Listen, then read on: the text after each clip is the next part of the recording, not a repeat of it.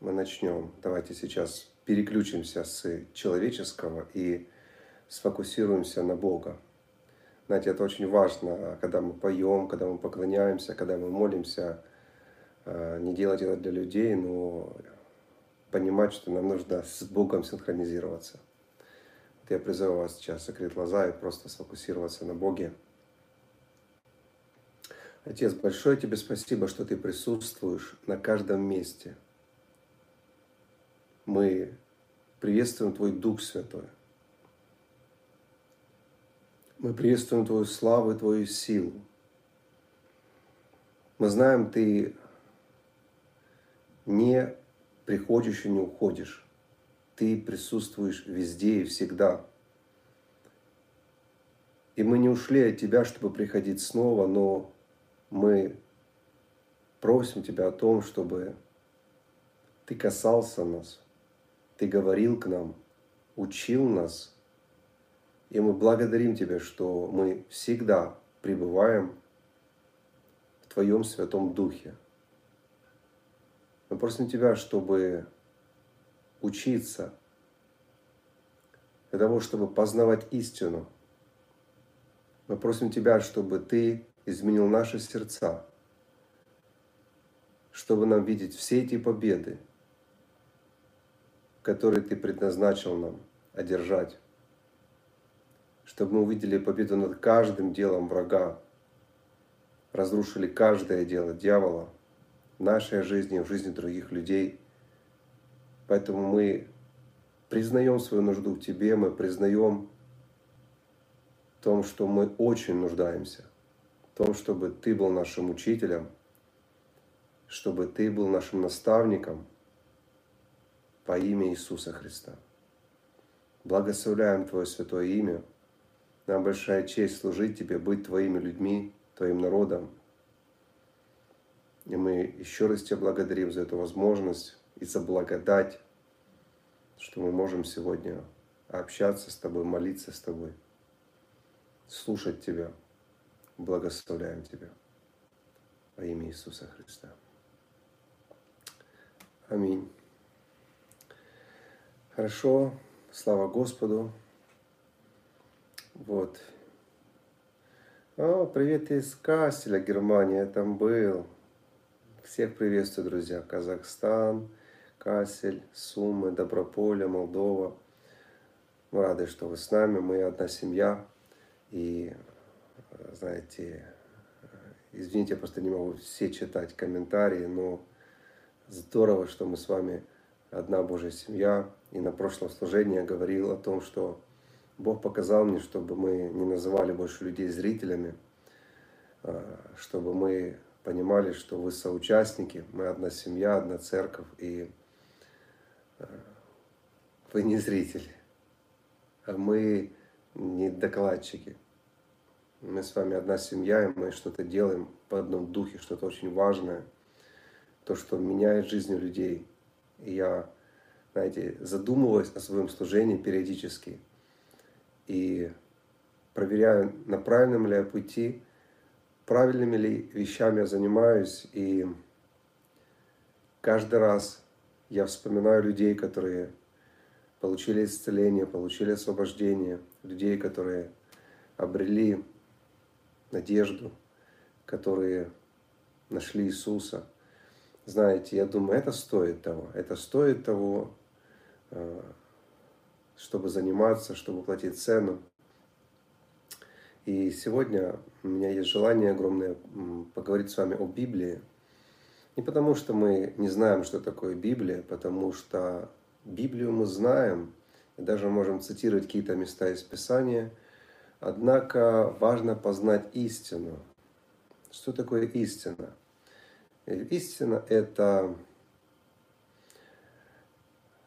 весь совет, все Слово Божье. То есть истина – это когда у тебя все синхронизировалось внутри, когда у тебя описание выстроилось в одну линию. Истина – это когда у тебя нет такого, что одно место противоречит другому, что ты в этом понимаешь Бога, в этом не понимаешь. Здесь для тебя белое пятно, здесь темное пятно. Это и есть такое правильное определение. Истина – это есть вот твое открытие, понимание Слова Божьего, что оно является истиной, мерилом. И не все люди правильно могут толковать, неправильно могут разбирать, неправильно могут вообще даже использовать Слово Божье. И об этом я сегодня поговорю, потому что э, мы-то основываем свою веру и свои действия на Слове, но мы сверяемся это с Словом. Не просто же мы живем откровениями. Сегодня откровения имеют и люди из э, каких-то там ложных учений, из Age, они тоже имеют откровение. Они от демонов получают откровение. Поэтому откровение это еще ничто. То есть очень важно, чтобы наше откровение – Э, чтобы у нас все было синхронизировано с Духом Святым. И чтобы у нас все было в соответствии с Словом Господа. И я выпустил сегодня уже публикацию о правильном переводе Библии и толковании. Э, что меня сподвигло на это? Последний месяц я занимался анализом слова «пневма». Это «дух». Это слово, которое встречается в Библии 448 раз. И это очень важное слово, потому что когда я попытался вообще э, раскрыть для самого себя, не просто для кого-то, а понять тему дух, душа, тело, то есть когда человек э, грешный, или когда он рождается свыше, в каком состоянии был дух до или после, когда человек умирает – что происходит с душой, что происходит с духом. Но с телом понятно, душа и дух, что происходит, плюс человек верующий, неверующий. И знаем и тот, и тот, его дух живет вечно. Кто-то же будет мучиться вечно в гене огненной, огненной. И в того, и в того вечный дух. Знаете, очень много вопросов возникло в последнее время. И потому, когда я начал пытаться э, разобраться в этом, то я понял, что пока я не пойму, что действительно в оригинальном тексте подразумевается под духом, что под душой, что с маленькой буквы, что с большой буквы, то я не смогу эту тему раскопать. Ну, согласитесь, да? Вот просто по поиску выбрать слово «дух» и попытаться разобраться. Это же мы поиск делаем почему? Не по оригиналу, мы же делаем поиск по переводу. И поэтому, э, если перевод не точен, то мы не можем дать действительно точное определение слову «дух» или слову «душа», потому что «дух» частично переводится, то есть он может переводиться как «душа» также. Это, это дух, дуновение, дыхание, ветер, душа. Это так можно перевести слово «пневма». Хотя душа, оно редко переводится, но тоже возможно. Вот. И, э, то есть, возвращаясь к мысли, и когда я собирался разобрать эту тему первого, второго воскрешения в телах, там, где будут дух, где будет душа, то я уперся в то, что мне неоткуда взять, а, как бы ни с чем свериться. Потому я взял вот эти все места из Писания и начал, получается, их проверять. Проверял, проверял, проверял и понял, что, к сожалению, в каноническом переводе есть неточности в морфологии.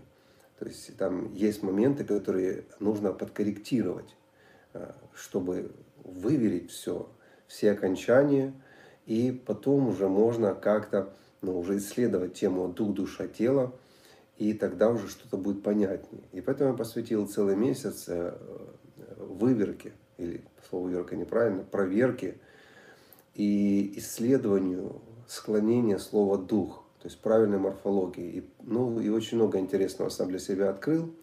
Сейчас не буду об этом рассказывать, но я вам рассказываю просто, потому что тема сегодня, как правильно толковать Писание и применять Писание, особенно если вы учитель, особенно если вы проповедник, вам особенно это нужно знать. А мы все с вами части учителя, потому что у нас всегда есть кто-то подопечный, кого мы обучаем, правда? Новообращенный, например, или если вы пастор, то очень важно вот, не повреждать Писание. Поэтому сегодня об этом поговорим немножко, чуть-чуть, буквально. Смотрите, какие главные есть правила, что вы понимали. Первое, запомните, что вы читаете русский перевод Библии. То есть вы не читаете оригинальный текст, всегда это помните. И никогда не устраивайте дебатов, споров по поводу русского перевода, потому что, ну, вы понимаете, это только перевод. Значит, в переводе допускаются какие-то погрешности. То есть не пугайтесь, мы не говорим сейчас, что Библия не точная. То есть 80-90% э, вот, там все точно.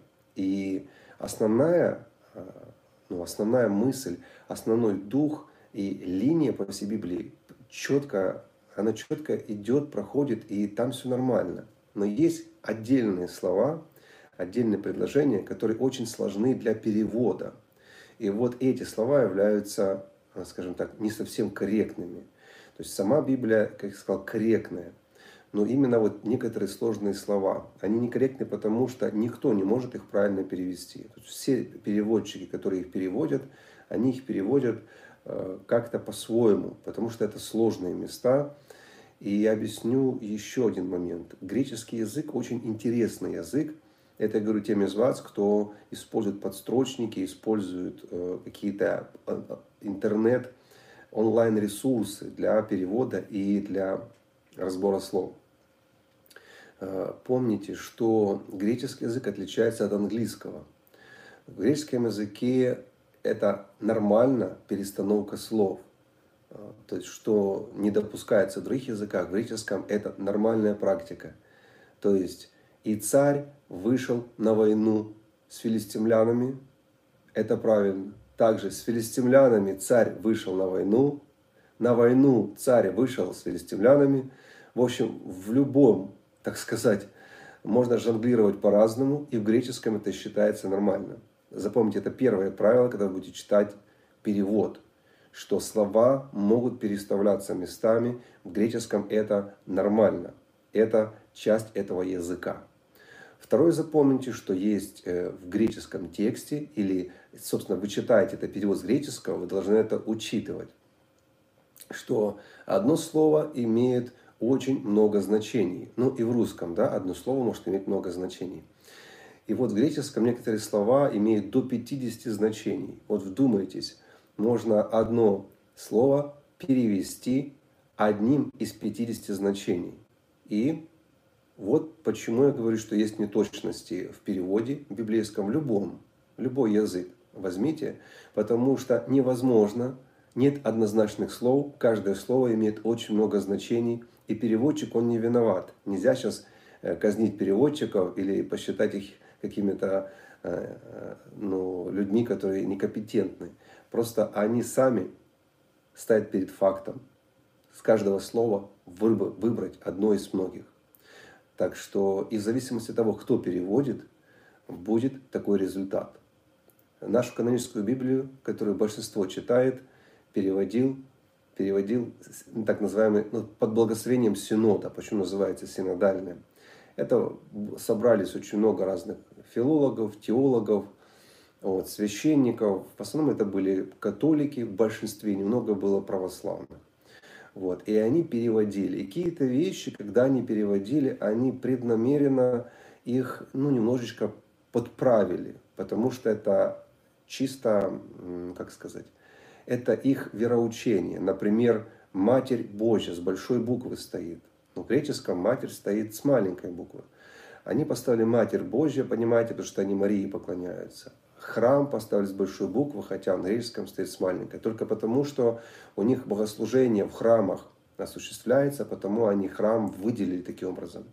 И так далее, и так далее. Не буду сейчас углубляться, есть много вещей, которые а, они, скажем так, были а, преднамеренно изменены из-за того, из-за дименационных разных вещей. Вот поэтому нам, конечно, важно каждому внимательно изучать Библию и неплохо пользоваться какими-то словарями для того, чтобы посмотреть разные значения слов и хотя бы, э, ну, советую с Духом Святым, что-то попытаться увидеть по-другому.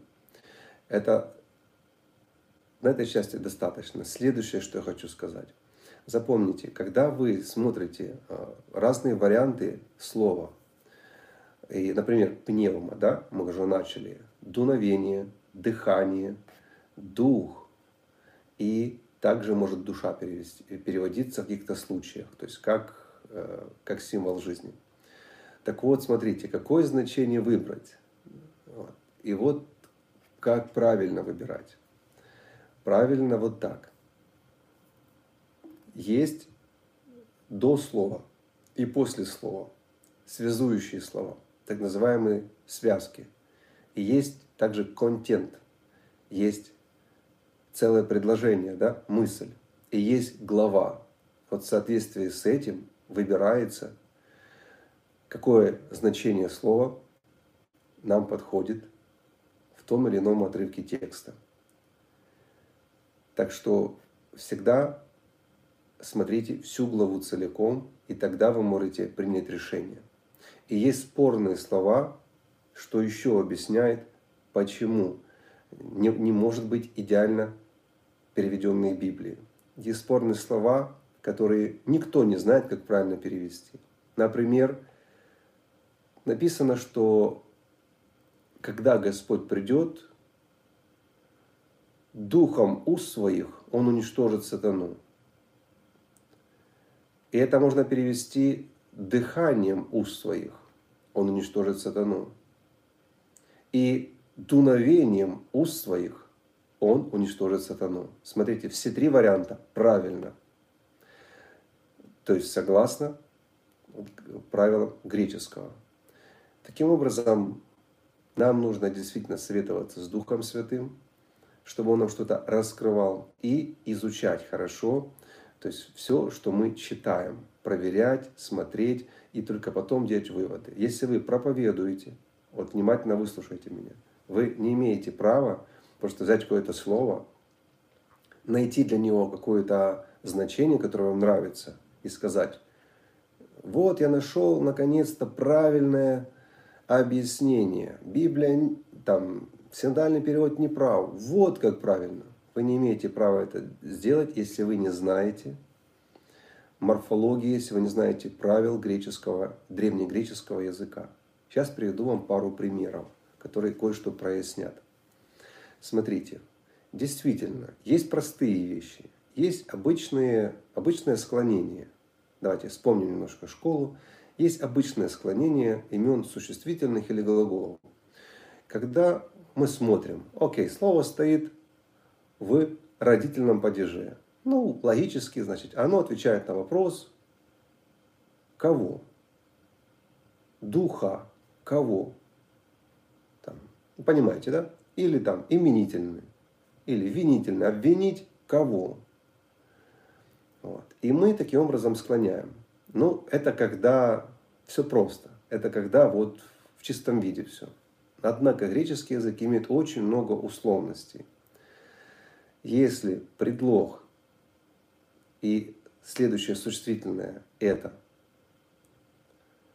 э, стоит в дательном падеже, то оно может склоняться разными тремя путями. Например, в духе, духом, через духа. Или по духу и так может склоняться. Вот представьте, все будет правильно. А теперь вдумайтесь, как можно по-разному теперь интерпретировать или перевести, а потом интерпретировать и проповедовать на основании вот, вот этих разрешенных правил. Смотрите, поступайте, в Библии написано, по духу. Также правильно перевести, поступайте духом, поступайте в духе. Но здесь как-то по логике вроде понятно. А теперь возьмем более сложнее пример. Иоанн крестил вас водой, а вы будете крещены в духе. Правильный перевод. Вы будете крещены духом. Правильный перевод. Вы будете крещены э, по духу. Еще можно перевести. Это тоже будет правильный перевод с точки зрения морфологии. И вы будете крещены посредством Духа. Тоже правильный перевод.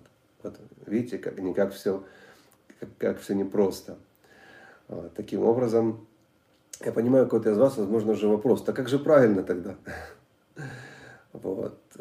Когда я выверял вот эти вот 400, а, как я сказал, 48 мест, и, собственно, именно я вымерял слово пневмати, родительный падеж, э, это самое сложное, вот то, что переводится вот так разными-разными, то я смотрел все-все места, я распечатывал просто на бумагу все эти 480, 400, извиняюсь, ну почти 450 мест, распечатывал и смотрел по всей Библии, где они с такими словами стоят, где у них есть синонимы антонимы. Вот. И таким образом э, я э, отсеивал. Потом образовалось 90 мест, которые нужно было очень серьезно э, переработать. И тогда я начал изучать углубленный греческий язык, древнегреческий углубленный. И там я нашел правила, которые немножко проясняют, как все-таки вот эти сложные предложения переводить точнее, как склонять сложные слова, которые можно э, склонять по-разному. И вот, может, вам это пригодится. Вот. Э, я еще буквально 10 минут у вас это такой, помучаю такой теологии, потом мы перейдем к разбору слова и потом к молитвам. Так вот, э, есть такое правило, если слово существительное, давайте сейчас уберем просто лексикон, просто если слово оно выражает действие, ну, это как инструмент для чего-то, тогда оно переводится в одном случае. А если слово выражает направление, тогда оно переводится в другом случае. И вот это вот правило помогло мне действительно расставить все-все-все а, места, окончания, предлоги на свое место. И поэтому сегодня вот в нашей Библии благословения Отца – вот, там, где слово «дух» встречается, с любой буквой и любом склонении, это выверенные места, э, слова, словосочетания и э, связки слов, которые именно четко соответствуют морфологии. Хорошо. Ну, идеального ничего нет, но во всяком случае более-менее, то есть картина уже лучше, намного лучше, чем это было в каноническом переводе. Вот так, если правильно сказать. Хорошо. И это все для чего нам? Для того, чтобы у нас было неповрежденное слово. Потому что если мы что-то неправильно, то есть искажаем слово, на него не, не придет сила. Если мы учим неправильно, то Библия говорит, что то, э, не делайтесь все учителями, потому что вы подвергнетесь осуждению. Это слово кризис, суду подвергнетесь. То есть поэтому тут на нас ответственность. Каждый, кто учит, хоть новообращенного, хоть с кафедры, хоть домашнюю группу, вы должны понимать, что мы подвергнемся суду за того, что мы учим и как мы учим. Также в Матфея в пятой главе Нагорной проповеди Иисус э, сказал очень такую э, интересную фразу, не фразу, а точнее интересную такую мысль выразил. Если кто-то из вас научит и сотворит, великим наречется в Царстве Божьем. А кто убавит что-то, вот и других так научит, тот наименьшим наречется. То есть получается, э, то, чему мы учим людей сейчас, оно имеет прямое отношение к тому или влияние на нашу вечность. Э, там вечности, по словам Иисуса, то есть будет градация, то есть не будет просто коммунизма. Там будет градация. Кто-то наречется величайшим, кто-то наименьшим. И так что, знаете, это заставляет нас задуматься, то, что то, что мы делаем, то, чему мы учим, влияет на нашу вечность. И мы должны быть очень аккуратны. Хорошо. Сейчас я, перед тем, как перейти к следующей части, а, сейчас я телефончик сдвинул чуть-чуть. А, кстати, не смущайтесь, у меня тут не, не мега экран, почему-то так вот увеличилось. У меня обычный планшет лежит, точнее обычный ноутбук, но такое какая-то, что экран больше, чем комната так как это он увеличился, интересно. Я сам смотрю и смеюсь, что так получилось. А, вот. Я, а, я вижу ваши просьбы помолиться. Друзья, с удовольствием помолюсь. Верю в силу молитвы, верю в силу согласия. А, вот. Чуть-чуть позже хорошо. Сейчас мне очень хочется, у меня давно в сердце это есть, и я хочу свои, свои эфиры, когда я буду вести, потому что мы меняемся, мы делимся, Возможно, даже отдельный эфир буду делать, разбор слова буду делать. Почему? Потому что в 90-е, если вы, кстати, с 90-х можете где-то плюсик поставить, чтобы я знал, не один ли я здесь древний динозавр, где еще есть, кто, кто покаялся в 90-е, э, вот, то мы, э, у нас была практика тогда, обязательно, у нас у всех в церквях был разбор слова. То есть среда у нас был разбор слова. И мы обязательно изучали Слово. И я так благодарю Бога, что у нас это было, потому что мы такое заложили основание. Сейчас эта культура исчезла. Вот, вот согласитесь со мной. Вот сейчас я вот вспоминаю в церквях, какие есть программы, куда бы я ни ездил, о чем угодно я слышу. Там, что угодно церковь делает, а разбора слова нет. В основном учение где-то оно переместилось за кафедру, или, а, ну, как, как проповедь, или отдельно типа колледжа, или библейской школы. А как таково изучение слова, а, оно исчезло в большинстве мест. Если в вашей церкви есть, конечно, вы благословенные. Ну вот, я рассказываю то, что я вижу, то, что я знаю. И вот потом у меня огромное желание возобновлять разбор слова для того, чтобы ну, кто-то, у кого есть дар учителя, кто может копаться, анализировать, кто разбирается, вот. Вот этот человек, чтобы обучал других, чтобы другие просто даже пассивно сели и послушали. Не, не проповедь послушали, вот, где, где мы в любом случае держим какую-то тему. И наша цель передать тему и не школу какую-то, где опять же все заточено под одну тему, а где мы просто читаем слово без всякой темы, и само слово себя толкует, и где мы просто кушаем, едим пищу, хорошую, качественную пищу, как Иисус сказал, что и словом Божьим, с словом Рема, то есть будет жить человек, а не пищей физической. Окей. Так что Э, я сейчас переключаюсь. И давайте, я сегодня хочу, э, взял коротенький просто отрывок, хочу вам его про, так сказать, сделать разбор этого слова. Псалом 90. Это известный псалом, который даже неверующие э, заучивают и печатают, где-то себе вкладывают куда-то. Начну прямо сейчас, чтобы сократить время. Здесь всего 16 стихов. И Поехали. Если у вас есть с собой Библии, хотя вы не были готовы, скорее всего нету, но вдруг, вот, и вы можете взять, возьмите, вам будет интересно, чтобы вы даже визуально запомнили, где какой перевод каких слов идет. Это не углубленный перевод, а мы пока делаем просто разбор, потому что если мы будем делать углубленный анализ, морфологический а, анализ, обзор, то мы на одном предложении застрянем на целый час. То есть это вот хотя бы так вот поверхностно, но с расширенным значением слов. Итак, с первого стиха. «Живущий под кровом Всевышнего, под тени всемогущего покоится». Покров – это означает слово, то есть не имеет э, ничего подобного с какой-то тряпочкой, как люди, как покрывало. Это имеется в виду укрытие. Вот.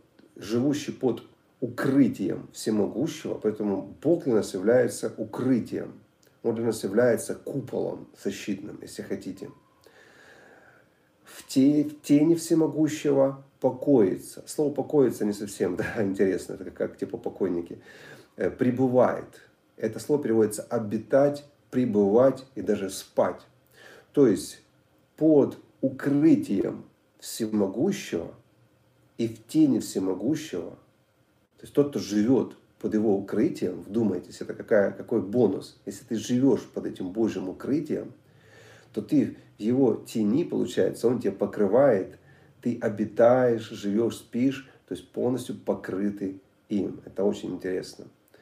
Скажу о Господе, Он мое прибежище и крепость моя, Бог мой, на которого я уповаю. Слово «скажу» это слово провозгласить и хвалиться о Господе. Не просто сказать, Он мое убежище, Он моя защита, я на Него уповаю. Нет, здесь провозглашать, хвалиться. То есть здесь э, псалмопевец говорит, считается, что это псалом Моисея. Псалмопевец говорит, я буду провозглашать, я буду хвалиться о Господе. Он мое прибежище, Он моя крепость. Бог мой, на которого я уповаю. То есть вот как нужно молиться. Вот что нужно сделать. Это провозглашение и хвалить. То есть хвалиться, провозглашать, хвалиться, значит и хвалить. То есть это Господу очень хорошо говорить. И о Господе говорить кому-то, и даже Господу. Ты мое прибежище. Ты Бог, на которого я уповаю, ты моя крепость, не поколеблюсь. И вот это должно быть предметом нашего провозглашения, нашей хвальбы. То есть ни конями, ни колесницами, ни деньгами, ни квартирами нужно хвалиться, а то, что Он наше прибежище, Он наш Бог, на которого мы уповаем. И э, мы уже говорили, что э, Он является укрытием. И здесь вот говорится, Он мое убежище. Прибежище, и точнее это убежище мое. Это более интереснее, э, более точнее. Это место, где прячутся. Он мое убежище и моя крепость. И интересно, что это слово крепость, это переводится э, как некое место, э, неприступное место, как укрепление на горе. Аллилуйя. Бог мы, на которого я уповаю, то есть надеюсь. Читаем дальше. Теперь это обращение непосредственно к тем, то есть третий стих, кто читает и слушает этот псалом. А автор псалма раскрывает, как великие обещания Господа. Третий стих. Он избавит тебя от сети ловца и от гибельной язвы. И, кстати, слово «сеть» здесь переводится «ловушка». Это более корректнее, более точнее, это более правильно, потому что э, сеть, сеть, сеть, сеть э, это не все могут до конца понимать, э, до конца глубины этого слова. А вот ловушка, она более лучше передает смысл, что любые ловушки, которые дьявол э, будет э, на твоем пути ставить, капканы, сети, яморы, то есть любые ловушки подстерегать где-то, он избавит тебя. И почему он избавит? Мы читали только что два предыдущих стиха. Здесь же идет логический смысл, да? Вот, этот если Бог твое прибежище, убежище, если ты этим хвалишься, если ты это провозглашаешь, то есть если ты живешь под его укровом, то вот что тебя ждет. Это вот твой бонус. Он избавит тебя от ловушки. А, обратите внимание, он э, избавит от ловушки. Не просто ты попадешь в сети, попадешь в яму, он тебя будет вытаскивать. А интересно, он избавит тебя от сети ловца, от ловушки ловца и от гибельной язвы. То есть это круто жить под защитой Бога. И бойтесь всегда разрушить эту защиту. Бойтесь грешить. Бойтесь делать что-то, что разрушает эту защиту. Потому что когда ты под защитой, то Он избавляет тебя в этой тени, в этой защите от ловушек даже, что ты не попадаешь в них. То есть ты обходишь эти ловушки. Четвертый стих. Он, он укроет тебя своими перьями. И я всегда задался вопросом, что у Бога перья или что-то странное.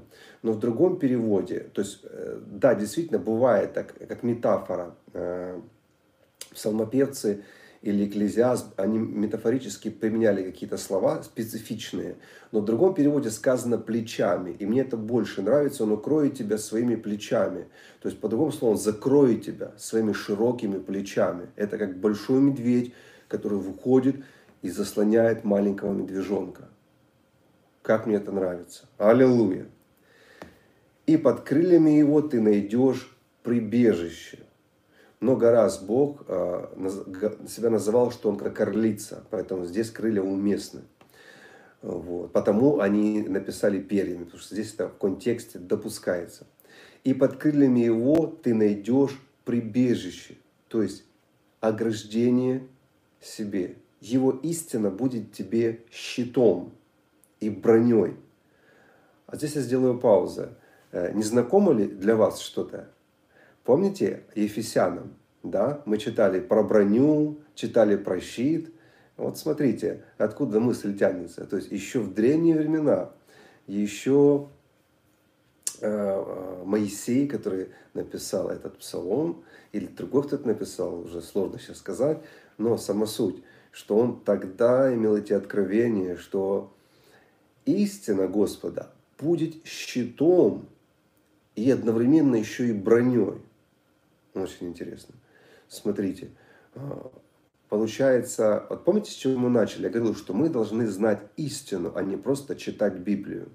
Не просто уметь проповедовать, мы должны иметь познание истины. То есть у нас должны сложиться пазлы – Писания, разных-разных мест, и должна проявиться эта истина. Мы должны ее увидеть своими глазами, своим сердцем, своим духом принять. Так вот, истина является щитом.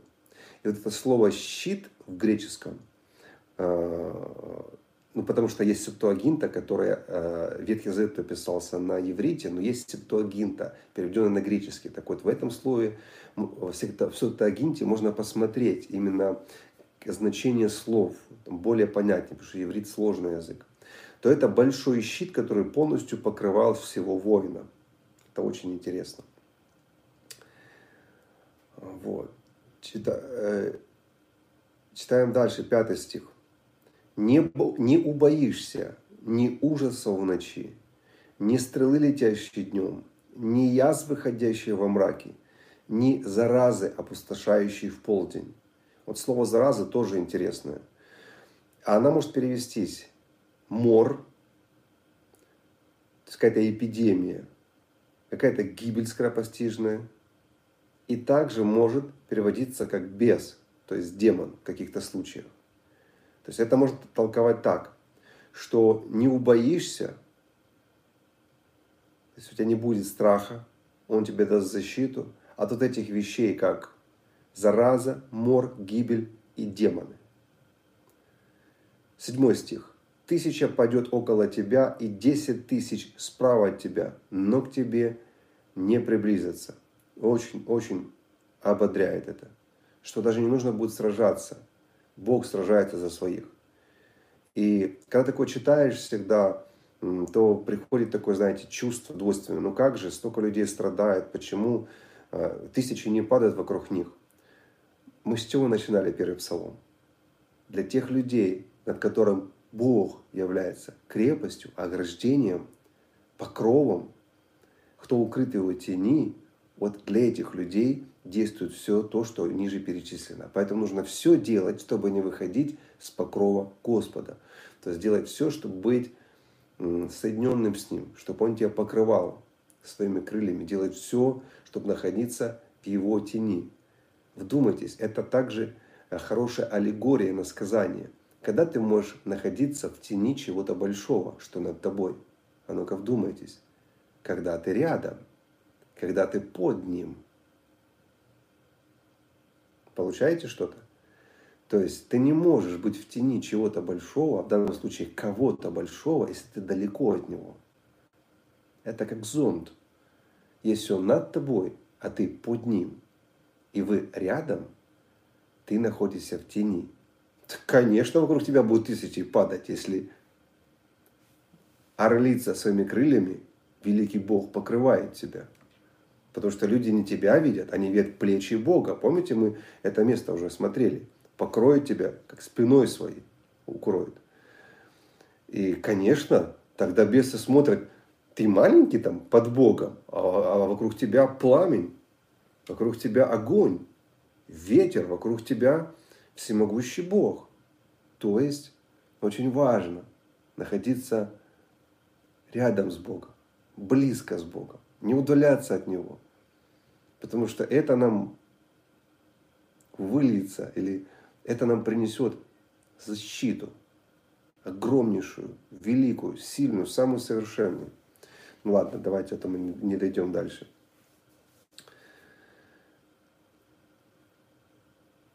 Восьмой стих. «Только глазами своими будешь смотреть и видеть возмездие нечестивым». Вот ответ на вопрос, люди говорят, молиться нам не молиться против врагов, а как правильно благословлять, то ли проклинать, а как правильно просить, чтобы они покаялись или чтобы их остановил их. Смотрите, здесь, здесь вообще как-то ответы приходят даже на эти вопросы. Будешь только смотреть своими глазами и увидишь возмездие нечестивым. То есть вот эти вот тысячи и десять тысяч, которые восстают, восстали, но не смогли даже приблизиться. Будешь только глазами видеть. Получается, и здесь есть для нас иносказание. Получается, когда у тебя с Богом все в порядке, у тебя отпадает нужда в ведении постоянных войн. Потому что Бог в данном случае будет делать сам за тебя эту работу, а ты будешь смотреть и видеть только возмездие. Это очень интересно. И И опять же, смотрите, псалмопевец э, подчеркивает, почему это произойдет. Вот он, я думаю, э, пред, предвидя, что у нас появятся вопросы. О, о, а почему, почему я этого не вижу? И вот он отвечает, 9 стих, потому что. То есть все это произойдет потому что ты избрал Господа прибежищем своим. В написано «прибежище мое», ну, в греческом, в септагинте «убежищем своим». И в этом мы вначале читали, да, что он убежище является. Поэтому все это будет, потому что ты избрал Господа, ты не надеешься на деньги, не надеешься на свою профессию, не надеешься на, на еще на что-то, на своего начальника на работе, там, не знаю, на пенсию, на правительство, потому что ты избрал Господа убежищем твоим. Как важно вот, понимать, кто, кто э, твой источник силы, кто твой стержень, вокруг которого все должно крутиться. Очень важно понимать, кто твой источник твоих доходов, благословений всего, и не уходить от этого стержня. Потому что ты избрал Господа прибежищем своим, своей обителью, своим жилищем. Аллилуйя. И вот потому что ты избрал, обратите внимание, здесь говорится о выборе человека. То есть ты избрал. То есть то, на что люди надеются. Это выбор человека. Это не то, что Бог так, пастора Дмитрия буду защищать, а тебя не буду защищать. Нет, нет, нет. Потому что ты избрал. Кто-то избирает надеяться на свой бизнес. Кто-то избирает надеяться на свои руки. Кто-то избирает надеяться на пенсию. Кто-то избирает надеяться, что в церкви помогут. Кто-то надеется на родителей, что быстрее умрут, оставят наследство, а потом как-то поделить его можно будет, покрыть долги. Да нет, нет, это не то. Кто избирает Господа, убежищем и жилищем, на тех начинают действовать великие обетования. И для тех, кто позже подсоединился, я скажу, мы просто разбираем сейчас 90-й псалом. Я не проповедую сейчас. Вот это не проповедь на какую-то тему. Это просто разбор 90-го псалма, вот, чтобы мы немножко понимали, что на самом деле может происходить. Хорошо. Десятый стих, уже буквально осталось 4-5 стихов, и мы закончим. Десятый стих не пристанет тебе зло, и язва не приблизится к твоему жилищу. Снова повторяется о язвах, очень интересно. Своим ангелам повелит охранять тебя на всех путях твоих. Они понесут тебя на руках, чтобы ноги твои не ударились о камень. На льва и на змея наступишь, на змею наступишь затопчешь молодого льва и дракона. Я перевожу просто здесь в более точном переводе, чтобы вам было интереснее. То есть слово наступать это попирать, топтать. Льва и змею будешь попирать, топтать, и молодого льва, и также дракона. Аллилуйя. И, наконец, сам Господь уже говорит к людям от первого лица. Вот сейчас 14 стиха, обратите внимание. Кстати, кто изучает Библию, также всегда обращайте внимание, где говорит а, автор – Э, где от первого лица говорит Иисус, где от первого лица говорит Господь. Это очень важно, чтобы понимать, то есть кого вы сейчас слушаете. И вот здесь сейчас Господь от первого лица говорит. Сохраню его, потому что он любит меня. Защищу его, потому что он знает мое имя. Давайте разберем это. Потому что он любит меня. И вот слово «любить» здесь не совсем передает всего смысла. Здесь звучит так. Сохраню, потому что он любит меня. И мы можем сказать, каждый из нас, так мы все тебя любим, Господь. Да мы любим тебя. Мы песни поем, люблю тебя. Я вчера говорил, люблю тебя. Сегодня говорил и скажу еще, люблю тебя. Смотрите, здесь слово «любит меня». Почему я сказал, нужно изучать. Это слово «прилепляться», «желать», «хотеть», «соединяться», связываться вместе. И если э, причастие, это как причастие, то переводится как соединенный, связанный вместе. Вот вдумайтесь, сохраню его не просто он, потому что говорит «люблю тебя», а Бог говорит «сохраню потому что он прилепляется ко мне, связывается со мной. Это человек, который хочет иметь со мной, быть со мной целым и никак не разделяться. Это не человек, который сегодня грешит, завтра говорит, я тебя люблю, Бог. Это не человек, который, э, понимаете, то с Богом дружит, то с миром, то с иглой, то с сигаретой, то еще с чем-то, то с порнографией. Это написано, сохраню Бога, потому что Он соединяется со мной. Он желает быть вместе. Вот это слово, что любит меня, переведено, ну совсем ни о чем не говорит, да? Вот это слово, которое действительно, это слово, если правильно перевести, вот оно какое имеет глубокое значение. Что связывать вместе, склеить вместе. Очень интересно. Бог говорит, сохраню такого человека. Ну, и так логично, ты соединился с Богом. Конечно, ты в Боге, сохранися. Это, кстати, мы сейчас, знаете, люди, которые часто говорят просто «я верю». Я верю в новое творение. Я верю, что я вечный. Я верю, что я не буду болеть. Я верю, что я не буду тлению подвергаться. То есть люди просто в что-то верят, но они не видят этого. А здесь тот случай, когда Бог говорит, я это сделаю. Это вообще не ваша часть, я это сделаю. Вторая часть стиха 14. «Защищу его, потому что он знает мое имя». И слово «знает» Здесь интересное слово «познать», то есть знает меня очень хорошо. Защищу, потому что знает меня этот человек очень хорошо. 15 стих. Когда вас зовет ко мне, я отвечу. Вот он секрет, как, как получать ответы на все молитвы. 30 шагов. Нет. Когда вас зовет ко мне, я отвечу Богу. Почему? Потому что он прилепляется ко мне. Это человек, который желает меня, который знает меня хорошо. Бог говорит, вас зовет, я отвечу. В беде буду с ним, избавлю его и прославлю. 16 стих последний. Насыщу его долголетием и явлю ему мое спасение. То есть долголетием он насытится долгой жизнью. И явлю ему мое спасение – Слово спасение тоже очень интересное. Помощь, благополучие, процветание, счастье. То есть насыщу его долготой жизни, долгой жизнью. Он будет долго жить, такой человек. И явлю ему мою помощь во всех делах. Будет у него благополучие, процветание и счастье. О, друзья, удивительно, удивительно. Это 90 псалом. псалом. Это, это Ветхий Завет. Это... У меня нет слов. Слава Господу. Какие чудесные обещания. Это стоит того, давайте помолимся сейчас, это стоит того, чтобы держаться за такого Бога. Знаете, когда читаешь такие стихи, когда читаешь, когда Бог сам тебе вот так обращается, Бог сам тебе предлагает такие условия, такой договор, если хотите. Он говорит, слушай, будешь прилепляться ко мне, будешь познавать меня, будешь тулиться ко мне поближе, будешь со мной рядом. Да я такое сделаю в твоей жизни. Ты никогда это не сделаешь своими усилиями. Ты никогда это не добьешься молитвами. Ты никогда это не добьешься дисциплиной. Ты никогда этого не добьешься никакими своими подвигами. Потому что там сказано будет, я это буду делать.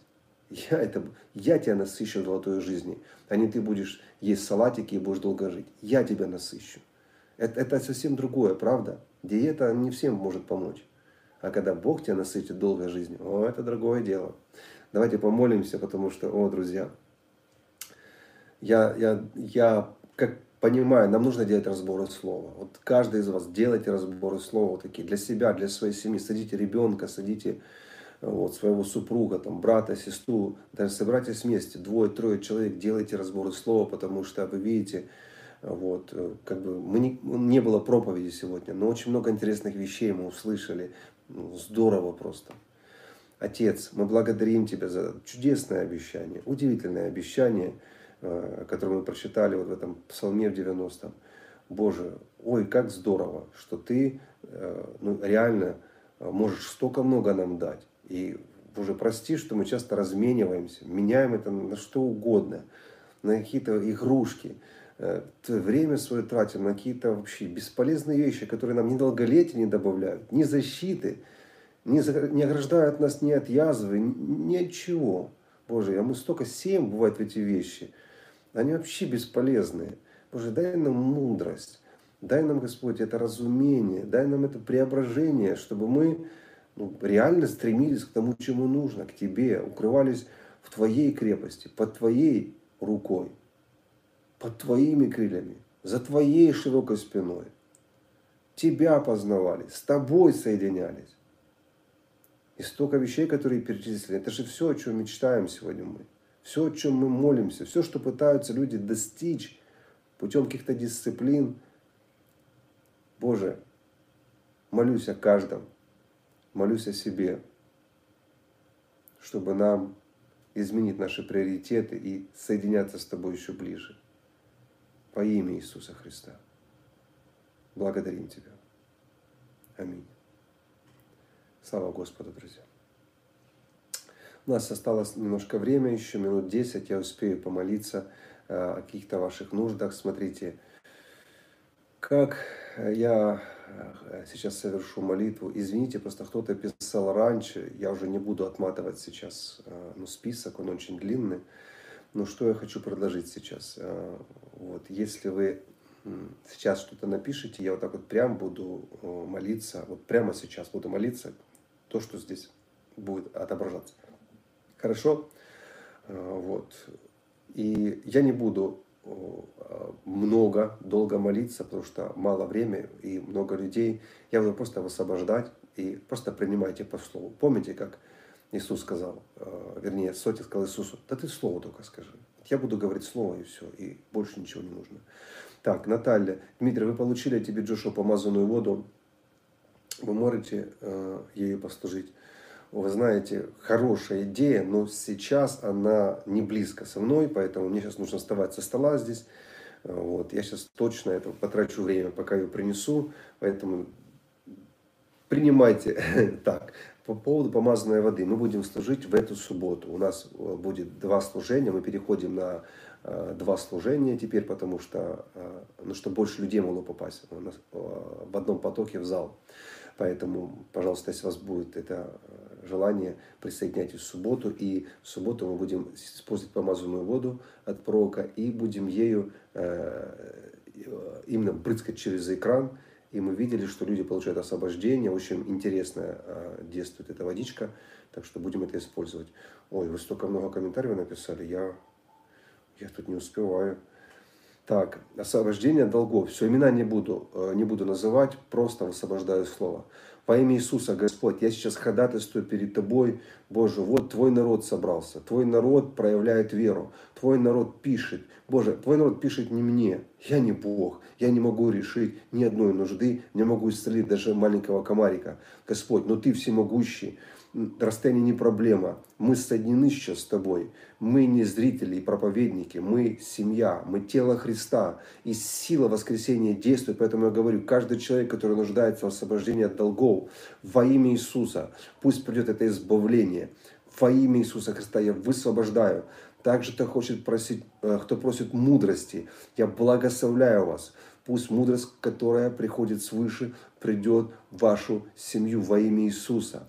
Пусть уйдет лишний вес от каждой сестры, которая страдает от этого. Я говорю, метаболизм, приди в норму. Пусть сверхъестественно произойдет преображение твоего обмена веществ во имя Иисуса. И да уйдет гипертония, отеки во имя Иисуса. Получи исцеление. Также получите исцеление от гастрита и восстановление языка и горла. Также кто-то нуждается в исцелении от миомы матки. Я говорю, всякое образование на матке во имя Иисуса исчезни. Я приказываю, растворись. Я во имя Иисуса удаляю тебя прямо сейчас и освобождайся. Каждая женщина, которая имеет какое-то образование в мочеполовой системе, да и в любой части тела, во имя Иисуса Христа, пусть толстый кишечник исцелится прямо сейчас. Глаза, я повелеваю вам открыться и видеть. Любое нарушение глаз пусть исчезнет. Я говорю прямо сейчас, пусть глаза откроются во имя Иисуса. Пусть кости исцелятся. И пусть будет разрушена зависимость от сигарет. Онкология разрушаю прямо сейчас. Рак разрушаю прямо сейчас. Во имя Иисуса провозглашаю вас здоровыми. Примите, примите. Господь, касайся тех людей, которые сейчас там в домах, где бы они ни находились. И я говорю, огонь пусть придет от Господа, и всякий демон, который стоит за раком, за онкологией, пусть уйдет прямо сейчас во имя Иисуса. Примите исцеление, примите, примите, примите. Вот, примите, примите, примите молитвы за маму, за мужа. Боже, благословляю родственников, которые не покаялись, которые или в отступничестве, или которые, э, Господь, э, нуждаются сегодня в молитве. Я не знаю, но Ты знаешь об этих нуждах во имя Иисуса. Я просто простираюсь верой и благословляю ваших домашних во имя Иисус, Иисуса Христа. Также те, у кого кризис, умер ребенок, во имя Иисуса. Боже, Ты знаешь, что нужно. Пусть Дух Твой Святой, Он придет в это семейство, и пусть придет большое восстановление. Господь, мы знаем, что дьявол отбирает, а Ты а, обогащаешь. Боже, обогати эту семью во имя Иисуса Христа. Благословляй их. Примите также, кому нужен новый клапан сердца. Примите это исцеление во имя Иисуса Христа. Финансовый прорыв. Отец, мы соглашаемся. Каждый человек, который написал здесь о финансовом прорыве, пусть высвободится мудрость Твоя для того, чтобы правильно молились, правильно поступали и правильно э, верили. Благослови, Господь, каждого, кто остро нуждается в финансах.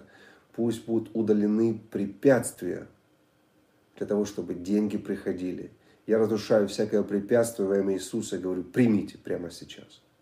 Примите, что это слово, финансовый прорыв приходит, примите, это для вас. Исцеление сосудов во имя Иисуса. Освобождение от долгов. Зависимость. От... Кто-то хочет бросить курить. Бросьте курить во имя Иисуса. Я вас развязываю и говорю, пусть это а, а, желание исчезнет с сегодняшнего дня. Благословляю. Высвобождаю исцеление для колена, для плеча. Кто-то не может спать нормально. Спите нормально.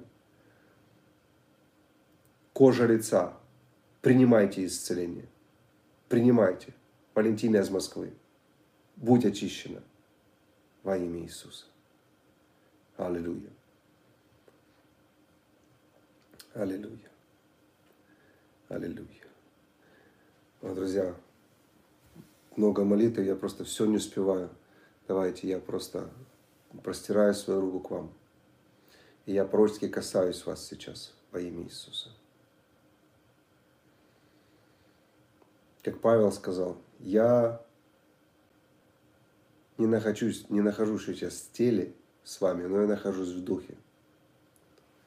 И я телом сейчас здесь, но в духе я сейчас с вами. Я возлагаю на вас руку. Не смущайтесь, для кого-то это может быть странно. Не думайте об этом. Просто принимайте прямо сейчас во имя Иисуса. Я прикасаюсь вас и передаю это исцеление, благословение и прорыв. То, что вам нужно, примите. Примите во имя Иисуса. Примите. Примите. Я не могу ничего дать от себя, но я могу высвободить что-то от Господа. Поэтому пусть Господь Всемогущий, Он наполнит вас сейчас. Пусть Господь Всемогущий откроет двери. Пусть Господь Всемогущий совершит чудо. Господь, я призываю Твое имя. Пусть Твое имя произойдут чудеса. С Твоим народом, который верит, пусть произойдут чудеса во имя Иисуса. Пусть от дуновения Господа исчезнут болезни. Пусть от Его дуновения исчезнут боли. Пусть его, от Его дуновения разбегутся демоны. Я призываю Его дуновение на вас прямо сейчас. Пусть это произойдет. Господь, только Ты можешь это сделать. Я высвобождаю призываю Твое имя. Пусть это произойдет. Во имя Иисуса. Принимайте. Принимайте принимайте исцеление в любую часть вашего тела. И также молюсь о ваших сердцах, чтобы ваши сердца прилеплялись к Господу. И мое сердце также. Чтобы мы соединялись с Ним. Чтобы то, о чем мы сегодня говорили, это произошло. Чтобы мы жили под, под Его убежищем, в Его крепости. Я благословляю ваши сердца. Пусть это произойдет. Пусть это произойдет. Пусть кто-то из вас, хотя бы один человек даже, пересмотрит после сегодняшнего нашего эфира, пересмотрит свои отношения с Богом. Пусть кто-то из вас серьезно отнесется к Слову, к своей молитвенной жизни. Пусть чудо произойдет во имя Иисуса. Я вас благословляю, благословляю, благословляю. Благословляю. Господь Всемогущий. Мы благодарим Тебя. Давайте вместе сейчас с вами просто такую молитву благодарения, молитву веры произнесем. Отец Всемогущий, мы не на человеков надеемся. Ты наше прибежище. Ты наша защита. Ты наше упование. И мы благодарим Тебя, что Ты не оставляешь нас. Когда нам трудно, Ты всегда посылаешь нам помощь. Мы не всегда ее видим, не всегда слышим, даже не всегда принимаем, но мы знаем, Ты всегда готов нам помочь, а наше дело уметь Тебя слышать, уметь принимать, делать. Поэтому наша молитва продолжай. Продолжай работать на нашей жизни. Не оставляй. Не оставляй этой работы, потому что мы еще многого-многого не видели. Мы еще многих вещей, Господь, не слышали. И еще от многого нам нужно избавиться, исцелиться, очиститься. Поэтому не оставляй этой работы. Мы просто просим Тебя, чтобы Ты, мы даем Тебе все права, действуй, Господь. Действуй, действуй, действуй, меняй наши жизни, меняй наши тела, то, что у нас сейчас очень сильно изменен разум, мышление, и не в хорошую сторону. Мы понимаем, что мы сейчас где-то не соответствуем жизни патриархов, по их посвящению, и мы не хотим оправдываться. Мы знаем, что это так не должно быть. Поэтому мы просим Тебя, не прекращай, не прекращай, действуй в нашей жизни. Мы умоляем Тебя, действуй. Действуй, чтобы Господь нам предстать перед Тобой э, с чистой совестью, нам предстать пред Тобой и улыбаться Тебе, а не смущаться. Чтобы нам даже здесь, пока мы живем, Господь, в этих храминах, живем здесь, на земле, чтобы нам не жить в поражении, но жить победоносной жизнью. Не переставай, Господь, не переставай менять нас. Не переставай, мы просим Тебя, не переставай. И мы благодарим Тебя за то, что отвечаешь на такие молитвы. Мы благодарим Тебя за то, что Ты поможешь. Спасибо Тебе, Всемогущий. Благословляем Тебя. Аллилуйя. И обещаем прославить Тебе, прославить Твое имя. Обещаем, Господь, во имя Иисуса. И Господь, в заключение я молюсь о всех людях, которые еще написали нужду, не услышали, возможно, от меня слово, Пусть Твои ангелы придут, Господь. Пусть Твои ангелы, посланники, принесут эти нужды перед Тобой во имя Иисуса. И мы благодарим Тебя за ответы. Потому что кто стучит, тому отворяют. И мы знаем, Ты тот, кто не оставляет своих. Аминь. Слава Господу. Ну что, друзья, наше время подошло к концу. Спасибо вам большое за то, что вы были вместе и увидимся с вами еще.